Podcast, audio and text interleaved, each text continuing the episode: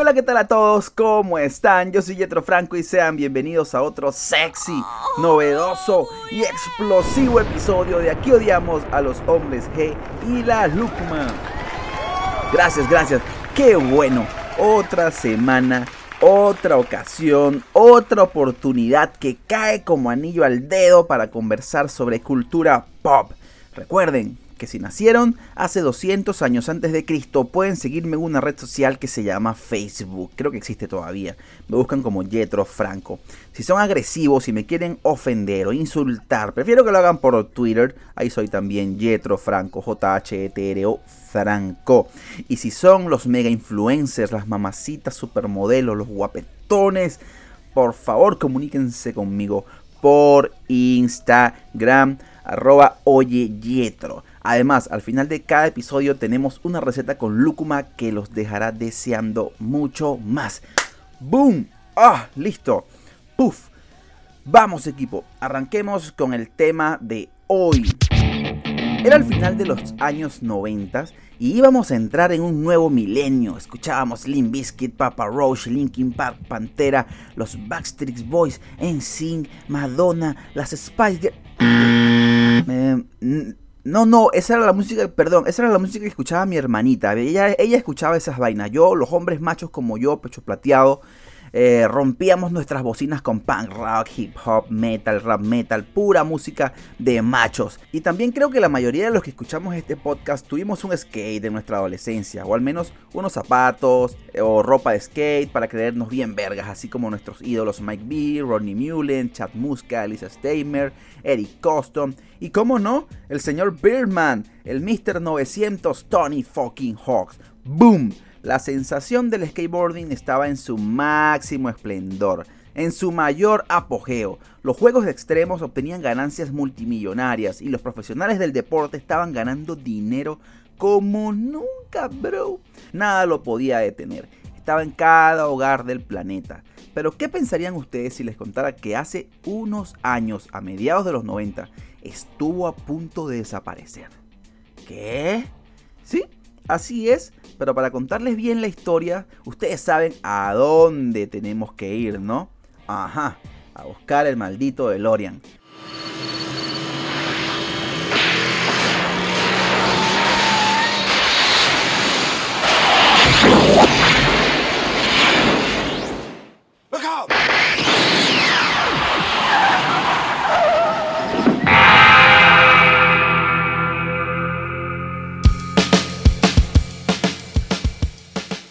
¿Y a dónde nos dirigimos? Estamos en las hermosas playas de California, específicamente a inicios de los años 50, donde los más arriesgados tomaban una tabla y se lanzaban al mar a conquistar las olas más hijas de puta de toda la playa. Pero luego de salir del agua, querían más, querían otro lugar a donde ir. Pero ¿dónde se podía practicar? No existían piscinas con olas, solo era ir a la playa y ya, pero tampoco es que podías ir todos los días. Entonces, ¿dónde? ¿Dónde? ¿Dónde se podía practicar un poco más? Bueno, los surfistas californianos inventaron unas primeras patinetas construidas de manera muy rudimentaria.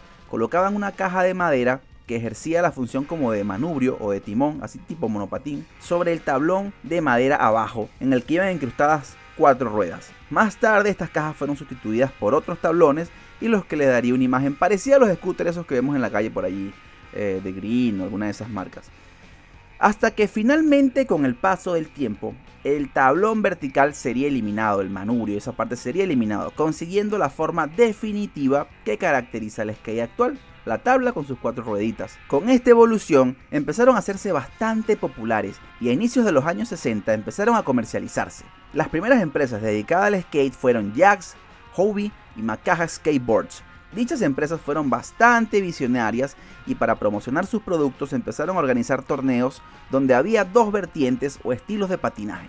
El slalom, que se realizaba en bajadas bastante pronunciadas y que probaba el equilibrio y la habilidad de los skaters. Y el freestyle, que se hacía en un terreno más plano y era para hacer trucos así parecidos a lo que vemos ahora. Y aquí no adivinan, en esa época también habían estrellas, o tú crees que Tony Hawk fue el primero. No, pequeño niño. Pequeño Infante, Torger Johnson, Woody Woodward y Danny Bitter fueron los skaters más destacados de su generación, imagínense. Estos serían los tatarabuelos de, de Tony Hawk y, todos esos eh, skaters que conocemos ahora. Interesante, ¿no? Pero el primer torneo televisado por la ABC sería transmitido a todos los hogares norteamericanos en el año 1965, bajo el nombre de Wide World of Sports. Alucinen, miren la época, 1965. Por esos años también nace Skateboarder, la primera revista de skateboarding de la que se tiene registro, que en una de sus portadas, en la misma del año 65, presenta a Patty McGee la primera chica en ser portada de una revista de skate. Además, se grabó el primer video de skate llamado Skater Dater, que dura 17 minutos, era un cortometraje y recibió premios como la Palma de Oro del Festival de Cannes y acabó incluso siendo nominado al Oscar como mejor cortometraje, lo que llevó al skateboarding a alcanzar un nivel bastante alto de popularidad. Pero, ¿estaba vendiendo este deporte? Pues sí, esas navidades se despacharon más de 50 millones de tablas. ¡Boom! En tu cara. Pero como todo lo que sube tiene que caer, el skateboarding no sería distinto. Caería en el olvido a medida que pasaban los años. Las empresas, la TV, la radio y la gente dejaría de hablar de él y estaba destinado a pasar como una moda cualquiera. El skate estaba herido de muerte, esperando la puñalada, la estocada final, hasta que dos chicos aparecieron en el mapa, Richard Stevenson y Frank Nasworthy. El primero fue quien modificó la tabla dándole lo que se le conoce ahora como la cola, ¿saben? ¿no? La parte de atrás de la tabla que, es pronunciada, que va hacia arriba. Bueno, lo que provocó que se parecieran un poco más a las tablas de surf. Así los surfistas se, iban a interesar más por comprarlas, iba a parecer más una tabla de surf. Sin embargo, no fue hasta 1972 cuando el segundo hombre apareció y introdujo el uso del poliuretano en la fabricación de las rueditas, las ruedas que llevan las tablas, en sustitución a la arcilla, sí, porque antes las ruedas las hacían de arcilla. Entonces le agregaron estas nuevas ruedas y ganaba mayor estabilidad, mayor maniobrabilidad, se podían hacer otros trucos y gracias a ello Nasworthy pudo crear su propia empresa, una de nombre Cadillac Wheels, una empresa legendaria convirtiéndose así en una visita obligatoria para todos los surfistas y los que no surfeaban también. Los skates por su nueva forma llamaban la atención de everybody, de todos. Pero lo que no se esperaban era que uno de los acontecimientos más importantes iba a ocurrir. Algo tan grande que cambiaría la historia del skate. Sin dicho acontecimiento no estaríamos aquí hablando de esto y no pudieras entender toda la onda que tiene el deporte a la una, a las dos, a las tres. La aparición del Zephyr Competition Team, o mejor conocido como los Sea Boys. Los chicos de Zephyr fueron un grupo de skaters de la zona baja de Santa Mónica, el Dogtown, entre los que destacaban Stacy Peralta, James Adams y Tony Alba. Ellos fueron fichados por una surf shop y posteriormente una skate shop de nombre Zephyr y que arrasaron, aniquilaron gracias a su estilo de patinaje y actitud punk rocker. Estos chicos no apreciaban su vida, realmente se sacaban la shit en todas las competencias. Eran el jodido rock and roll en su máxima expresión. Todo era novedoso. Sus tablas, su ropa, la música que escuchaban, sus trucos, en todas las competiciones en las que participaron causaron furor. Y fue gracias a ellos que el skate soltó definitivamente la mano del surf pasando de ser un tonto pasatiempo a un jodido estilo de vida. Corría el año 1975 y muchos no dudan en considerar ese año como la fecha, el nacimiento del skateboarding como ente propio, porque siempre se mantuvo ligado como el hijito del surf, el hermanito molesto que nadie le presta atención del surf, pero ya no, ya era suficiente, el skate tenía todo, todo para triunfar y todo para soltar esa mano y salir adelante como una disciplina independiente.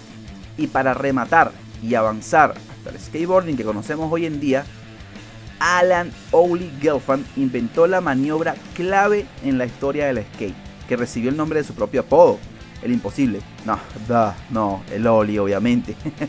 el jodido Oli, el truco del que nacen todos los trucos. ¡Boom! Esto ya era demasiado hot, estaba ardiendo. No había quien lo detuviera, pero una empresa y un video cambiaría el juego de nuevo totalmente. Por allá en 1984, Powell Peralta se encargaría de reunir, puta madre, qué buen nombre, qué nombre tan épico. Powell Peralta se encargaría de reunir a un equipo de skaters de la talla de Tony Hawk, Mike McGill, Steve Caballero, mi favorito, Lance Mountain, Stacy Peralta, Rodney Mullen y Kevin Stapp. ¡Dios!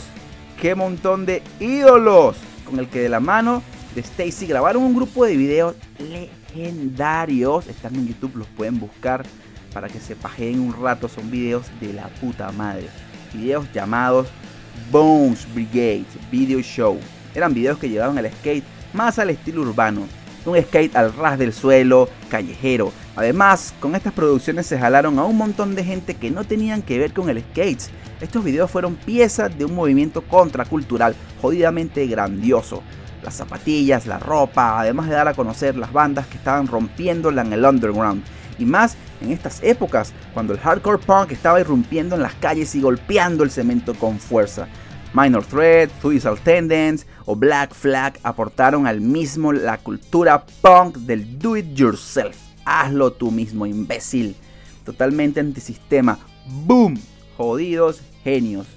Durante la década de los 80 apareció otra modalidad con fuerza, que fue la de la rampa vertical, también apareció en esa misma década, que tuvo su auge a principios de, los 80 y su decaimiento también a finales de la misma década. Esa modalidad, entre muchos otros, destacó el Tony Hawk, el Beerman, y se hizo un maestro. Su popularidad a finales de los 80 era altísima. Tony Hawk lo conocía toda Norteamérica, pero ni el mismo Tony iba a estar preparado para lo que venía a finales de los 80 una fuerte crisis económica iba a azotar a los Estados Unidos. Además iban a desaparecer los skate parks debido a las múltiples demandas que obtenían de los padres de los niños que asistían a los parques, las aseguradoras ya no confiaban en estos negocios. Ninguna aseguradora quería prestarle sus servicios a los skate parks porque le llovían las demandas. Los padres, mi niño se fracturó, mi niña se aporrió, mi niña no sé qué, págame. Los skate parks tenían que pagar todas estas demandas y, los seguros dijeron como que mira, ya esto es demasiado, esto es demasiado, esto es una demanda a cada rato, así que no vamos a asegurar más esos locales. Y bueno, como locales sin seguro en Estados Unidos no pueden trabajar, ya fue. Desaparecieron los skate parks, se vino abajo el negocio. Ya no había anunciantes, no había sponsors, patrocinadores, no había inversión, no había skateparks. ¿Qué le quedaba al skateboarding? Todo se vino abajo de nuevo. En una entrevista, el skateboarder más grande y famoso del mundo, Tony Hawk, reveló que pasó de ser una superestrella a vivir con tan solo 5 dólares al día y trabajar en Taco Bell. Imagínense si esto le pasó al más grande, que le ocurriría a los demás ya no había inversión, ya no había nada, ya no había espacios. Lo que hizo que el skate se fuera a la calle, los verdaderos fanáticos del skate se fueran a la calle de nuevo y tomaran los espacios. Por eso es que conocemos el, skateboarding en su estilo callejero, por eso es que ha evolucionado de esa manera. Y bueno, con todos estos problemas, todos estos conflictos, así como estaba Tony, estaba el skate contra el suelo, otra vez en problemas. Pero ¿Cuál era la forma correcta de conectar con esta nueva generación? ¿Cómo podía evolucionar el deporte? ¿Cómo lo podían conocer estos chicos e integrarse a él? Bueno, ni el mismo Tony lo sabía. Pero había un grupo de chicos que estaba por descubrir la fórmula perfecta para levantar el deporte. Pero de forma poco ortodoxa y jodidamente sorpresiva. Ah, sí, cuéntanos, tío Yetro, ¿Quiénes son estos chicos? Cuéntanos ya, por favor. Tú que eres el rey del saber, el dueño de todos los secretos de la humanidad, el hombre con el miembro más grande, tienes que decirnos qué pasó. Está bien, solo porque sus pobres almas me lo solicitan, se los contaré. A esta parte le llamo Never Soft, Never Soft, Never Soft, Never Soft. Never.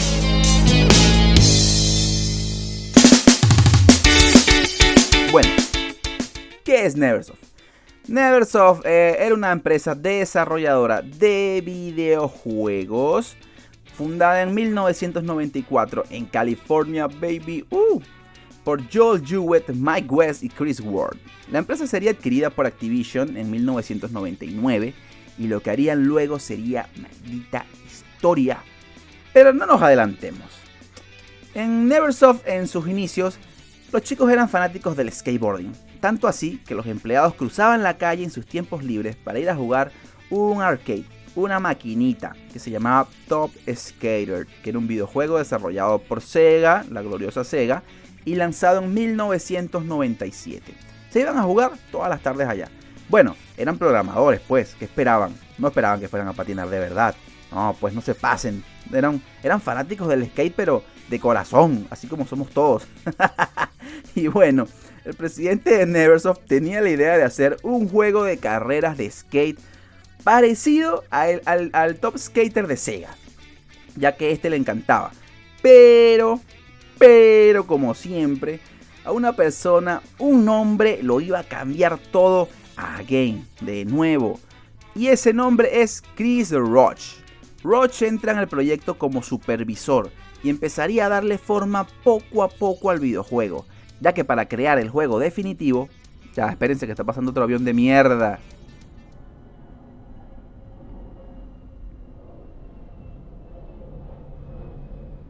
Ya chicos, ya pasó el, el avión de mierda. ¿Podemos continuar? Sí, vamos.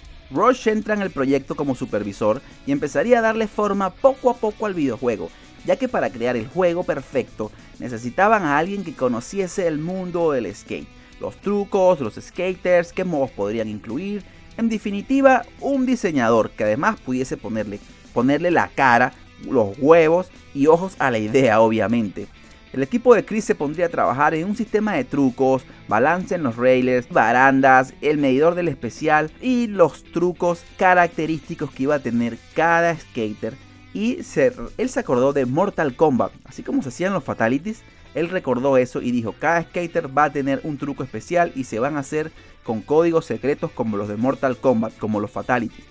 Uf, qué puto genio, no sabía lo que estaba creando. Un montononón de buenas ideas. Pero todavía falta algo.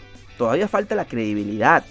Todavía falta ver qué nombre le colocamos. Y decidieron llamar al skater más famoso de todos los tiempos, Tony Hawks.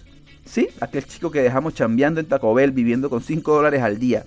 Ese mismo chico era la pieza fundamental que faltaba. Lo llamaron a la sede de Neversoft y llegó, llegó, Tony llega y prueba el juego y queda inmediatamente maravillado además de él siempre ser una persona fanática de los videojuegos. Le parecía el mejor juego de skate de toda la puta historia. Fácil, intuitivo, sabía que tenía algo bueno entre manos, wow, pero llegaba al otro problema. ¿A quién le ofrecemos este juego?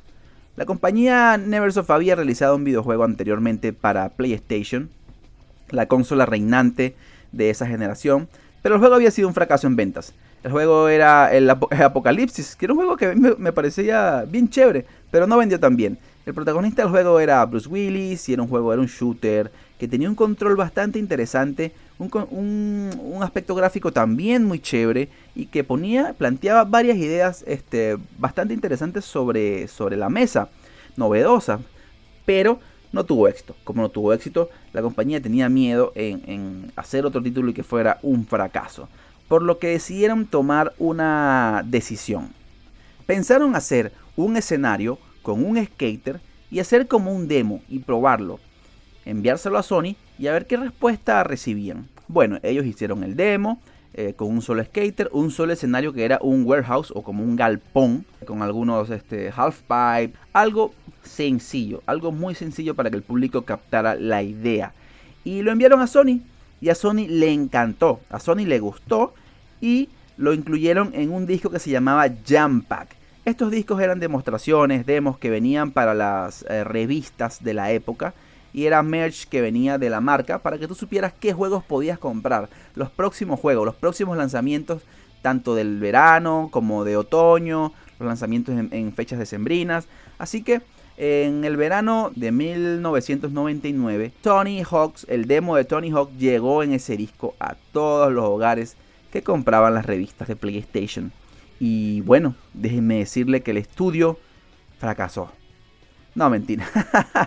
no fracasó. El estudio recibió miles y miles y miles de cartas. El juego era todo un puto éxito.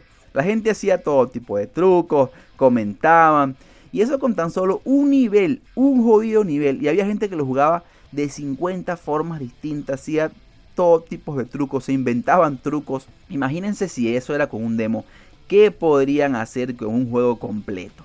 Bueno, magia pura. Activision le puso el acelerador y mandó al estudio a hacer el título ya. Tenían un éxito en camino, por lo que el estudio se puso a chambear corriendo para llegar a los tiempos. ¿Cuándo era la fecha de lanzamiento? Alucinen. El 31 de agosto saldría Tony Hawk Pro Skater y la rompería totalmente. El soundtrack que incluía el videojuego es tan, pero tan bueno que podemos hacer un programa de dos horas hablando de la, de la excelsa selección, solamente hablando del soundtrack. Goldfingers, los Dead Kennedy, Suicide Machine, Bullet for My Valentine, Primus, Even Rod. ¡Wow! ¡Wow! Increíble. La jugabilidad era una puta joya, fresca, rápida, intuitiva. La selección de los skaters era de lo mejor. Los escenarios eran los mejores spots para patinar del mundo. El juego era jodido rock and roll en su máxima expresión. Ok, Jetro, ok. Muy bueno el juego, pero ¿cómo ayudó esta vaina al skate? Bueno, lo mismo que hicieron los videos de Peralta, lo mismo que, hicieron, lo mismo que hizo el equipo Zephyr, lo mismo que hizo la IBC transmitiendo las competencias, lo hizo este juego, pero bigger, better, mejor, más grande. No había un hogar en Norteamérica que no tuviera el juego. Además, no solo en Norteamérica, en el mundo. Todos jugábamos el título por horas, horas y horas, enganchados con la jugabilidad la música, los escenarios, las misiones, el estilo, todo. Este juego es la piedra angular de toda una jodida generación y lo cambió todo e hizo que el skateboarding pasara por una nueva época dorada. Ya no solo los chicos aficionados al skate conocían a Tony, todos conocían a Tony. Todas las madres, padres, abuelos, todos sabían que era el skate. Ok, sí, pero ¿qué tiene de especial esto? Bueno, es que sencillamente hizo el skate mainstream. Hizo que entrara en todos, en todos los hogares, en todas las casas. Lo sacó del underground. Salió del mundillo de los skaters. Esto no era ahora un pasatiempo de dos o tres personas. Esto era de todos. Obviamente se dispararon los torneos, la venta de indumentaria deportiva, todo se fue activando poco a poco. Uf, qué gran viaje, qué recuerdo. Desde donde venimos, ¿no? Desde los años 50 hasta el 2000. Pero como siempre, de todo lo que hablamos, ¿cuál es la conclusión? ¿Qué nos queda? ¿Tony Hawk Pro Skater, el videojuego, salvó al skateboarding de su desaparición? Pues yo creo que no, pero su aporte fue gigantesco, muy pero muy importante, y transformó de manera poco ortodoxa a Tony y a los skaters del juego en estrellas de talla mundial, pero no le daría toda esa responsabilidad completa a un videojuego, pues sería irresponsable y egoísta darle tal crédito. Pero sí se lo presentó a una nueva generación, a mi generación, y se lo agradeceré a Neversoft toda mi vida. Pero como hemos visto a lo largo del podcast, el skateboarding siempre ha sido una disciplina con altas muy altas y bajas muy bajas. Es muy cíclico y siempre, siempre ha sido salvado por unos individuos que no son otros que los skaters. Los apasionados por la disciplina, que a pesar de temporadas malas han logrado evolucionar y hacer avanzar algo en lo que creen. Esos chicos que su vida gira en torno a un pedazo de madera sobre cuatro ruedas han sido los verdaderos salvadores y precursores de esta disciplina. Así que chicos, sigan destruyendo el asfalto, hijos de puta, que el skate es como el rock and roll. Carajo, nunca, nunca va a morir. Y por cierto, los Osiris de 3 eran los zapatos más feos de todos los tiempos. Ya lo dije. Chao, nos vemos en el próximo episodio. Y ahí viene otro avión de mierda. Qué bueno que viene una secuencia de mierda también.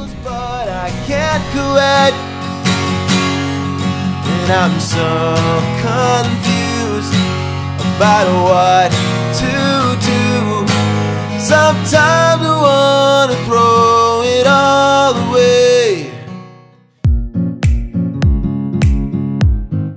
Bienvenidos a la cocina del chef Yetro. Hoy vamos a preparar tortilla de atún con lúcuma. ¿Qué vamos a necesitar para preparar esta exquisitez de receta? Una lúcuma deliciosa y bien fresca, pero bien grande, bien grandota. Vamos a necesitar una lata de atún, 6 huevos, un poco de sal, un poco de pimienta al gusto. Vamos a necesitar una cebolla, un tomate y un pimiento.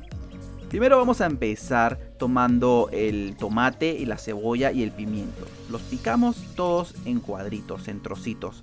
Luego agarramos el, atún y hacemos como un guiso en el sartén con todos los ingredientes. Es decir, con, la, con el tomate, con la cebolla y con el pimiento que hayamos picado previamente.